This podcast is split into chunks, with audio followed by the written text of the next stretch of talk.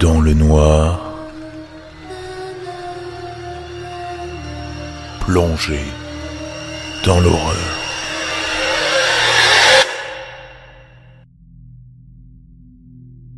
Ce qui suit est le fragment d'un enregistrement retrouvé sur un dictaphone appartenant à mon père. Il me l'a confié sans trop se souvenir d'où il le tenait.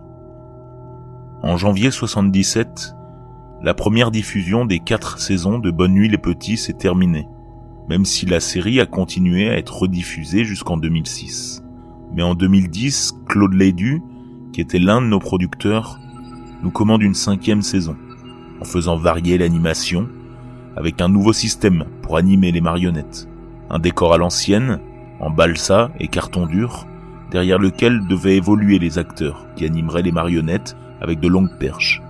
Avec ce système, ils étaient invisibles à la caméra et gardaient une meilleure prise sur les pantins. Pour moi, ça le relevait plus du choix artistique que du choix pratique. Et d'ailleurs, ça en a agacé plus d'un qu'on change nos méthodes déjà bien rodées. Mais bon, on est encore loin du cœur du problème. Bref, comme dit au-dessus, on a embauché les teneurs de bâton, ou du moins on s'apprêtait à le faire, quand on a reçu une décision de la production, donc de Claude, concernant le recrutement. Pour Pimprenel et Nicolas, on travaillerait avec deux de ses neveux, des gamins. On n'a pas été trop surpris sur le coup. L'audiovisuel, comme tous les milieux, fonctionne au pistonnage. J'étais ceci dit un peu perplexe par rapport aux conditions de travail spécifiques des gosses. Mais personne n'était très regardant sur le tournage. On avait surtout envie de toucher notre cachet et de joindre les deux bouts. Quand j'y repense, on aurait vraiment dû se méfier un peu plus. On a trouvé en peu de temps un marionnettiste pour Nounours, un type du nom de Grégory Goudot, de là, les choses se sont enchaînées plutôt vite. Et en tant qu'opérateur, j'ai commencé le tournage du premier épisode avec les gamins et ce nounours. Bien sûr, c'était loin d'être parfait. Essentiellement parce que les séquences traînaient en longueur, avec l'inexpérience des gosses qui manipulaient leurs marionnettes avec une maladresse atroce. Ce qu'il faut aussi se dire, c'est que nous, l'équipe de tournage, on ne voyait pas les marionnettistes pendant les prises. Les décors les cachaient à nos yeux, et surtout à l'objectif. C'est en enchaînant les épisodes que j'ai pu remarquer que pendant les pauses, les enfants devenaient de plus en plus pâles et nerveux. Ouais, c'est ça, à bout de nerfs, littéralement, comme dégoûtés. C'est une des stagiaires en audiovisuel qu'on avait mise à la prise de son, qui la première m'a mis sur la voie de ce qui se tramait. En faisant des raccords son derrière les décors, pour vérifier si elle ne pouvait pas mieux recueillir l'audio en se plaçant derrière, elle avait fini par remarquer quelque chose. Entre les prises, les gamins lâchaient des bruits étranges, tout bas. Le Goudot, qui jouait Nounours, lui n'était pas en reste de grognement lubrique, à ce qu'il paraît. Enfin bref, vous voyez le truc. Cette stagiaire en a parlé à Claude et moi, au cas où il lui arriverait quelque chose. Et effectivement, Claude l'a viré. Moi, je n'ai rien dit. Comprenez-moi, je n'avais que ce travail, pas d'autres sources de revenus et un fils à nourrir. Je vous dégoûte, hein Je me dégoûte aussi. Parfois, je me dis que j'ai tenu ma langue pour mon fils, mais d'autres fois, je l'imagine à la place de ces gosses, et je m'en veux encore plus. Les épisodes ont suivi leur cours, et j'ai commencé à noter des trucs malsains qui avaient lieu sous nos yeux, sans que personne ne les remarque. Par exemple, les enfants disparaissaient systématiquement entre les scènes pour se rendre dans l'une de nos rares loges, réservées au stock des accessoires. Dans le même temps, Grégory s'éclipsait, lui aussi, et le costume de nounours avec. Au début, je pense que personne n'y faisait attention. Grégory justifiait ça par une pseudo post-clope. Et les gosses, la plupart des travailleurs sur le plateau couraient tout le temps, dans tous les sens. Alors, euh, vers la fin, on s'est retrouvés moins nombreux, beaucoup de licenciements ayant été effectués.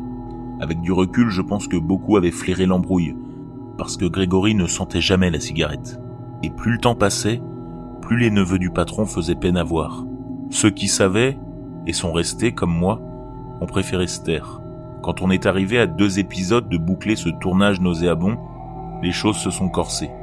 On a trouvé le corps de Claude, pendu dans son bureau de producteur. Il avait dû faire ça dans la nuit, en y restant après le départ de l'équipe. À partir de là, on n'a plus revu les gosses. En faisant mes recherches, j'ai appris que Grégory avait demandé un internement en hôpital psychiatrique. Et j'en viens à ce qui m'a fait me demander cet enregistrement. Plus que la confidence d'avoir surpris des attouchements pédophiles et de n'avoir rien fait de concret, j'aimerais parler du lendemain de la mort de Claude. Tout ça, c'est vraiment lourd à porter. Et avec le temps, c'est de pire en pire. J'ai cherché à protéger mes intérêts personnels, à faire vivre ma famille. Aujourd'hui, elle m'a tourné le dos. À l'époque, les clauses de nos contrats étaient strictes, et la non-divulgation, ça plaisantait pas. Plus que risquer un procès et se faire virer, on ne se ferait jamais réembaucher, parce que dans notre milieu, ça tourne super vite. J'ai brûlé les bobines de nos tournages. C'était moi. J'ai aussi fait disparaître les derniers effets de Claude. Je le confesse aussi. Mais si j'ai brûlé tout ça, c'est pour ce que j'y ai trouvé. Son téléphone contenait plusieurs messages à l'attention de Grégory, du genre loge, accessoires, 18 heures comme d'habitude, ou encore filme-les mieux que vendredi dernier, la qualité était naze. En fouillant ce même téléphone, et je me souviens encore de l'horreur que j'ai ressentie, j'ai compris pourquoi Claude s'était pendu, pourquoi Grégory ne se supportait plus. Le fait qu'il se soit ensuite fait interner n'était qu'une sorte de suite logique. Parmi ce que j'ai détruit, il y avait aussi plusieurs lettres de coproducteurs anonymes. Enfin, c'est du moins comme ça que les expéditeurs se présentaient. Apparemment, Claude devait de grosses sommes d'argent à des types vraiment louches, qui lui réclamaient toujours plus de contenu. En lisant des morceaux du brouillon du scénario, j'ai compris que Claude ne croyait pas un seul instant à une pseudo-nouvelle saison. C'était juste un plan fantôme, une couverture pour produire ce contenu. Grégory, lui, était loin d'être marionnettiste. En fait, il était caméraman. La preuve, c'est lui qui a filmé le véritable pédophile à toucher les enfants dans la fameuse loge. Ce avec le téléphone de Claude. En parlant de Claude, ce tonton si tendre et si affectueux envers ses neveux, je n'aurais jamais cru le voir jouer aussi bien, nounours, que dans cette même loge. Mais ces épisodes-là, j'espère sincèrement qu'ils ne lui auront rapporté pas un sou.